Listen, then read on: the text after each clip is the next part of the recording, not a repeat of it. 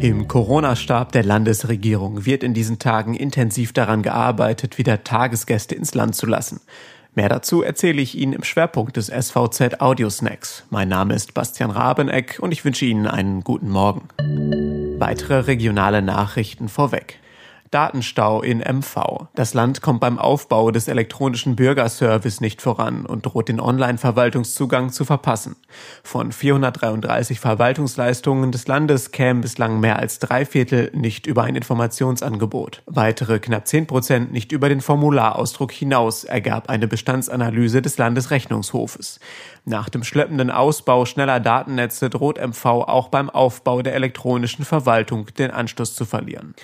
Endlich stellt die Landesregierung die Weichen für den Wiederaufbau der Darsbahn. Nach Angaben von Ministerpräsidentin Manuela Schwesig hat das Kabinett einen Beschluss zur Wiedererrichtung der Bahnstrecke zur Ferienhalbinsel Dars-Zingst gefasst. Die Darsbahn war 1910 in Betrieb genommen worden und verband das Boddenstädtchen Bad auf dem Festland mit Prero an der Nordspitze des Dars. 1990 wurde der Verkehr nach Aufgabe der NVA-Standorte eingestellt. Ab September dürfen wieder Tagestouristen nach MV kommen. Gastwirte und Hoteliers gehen davon aus, dass nach der Hochsaison im Juli und August deutlich weniger Übernachtungsurlauber im Land sein werden. Die Annahme ist, dass die Gästezahlen um ein Drittel sinken. Trotz Corona-Pandemie könne dann wieder der Tagestourismus angekurbelt werden, heißt es hinter verschlossenen Türen der Landesregierung.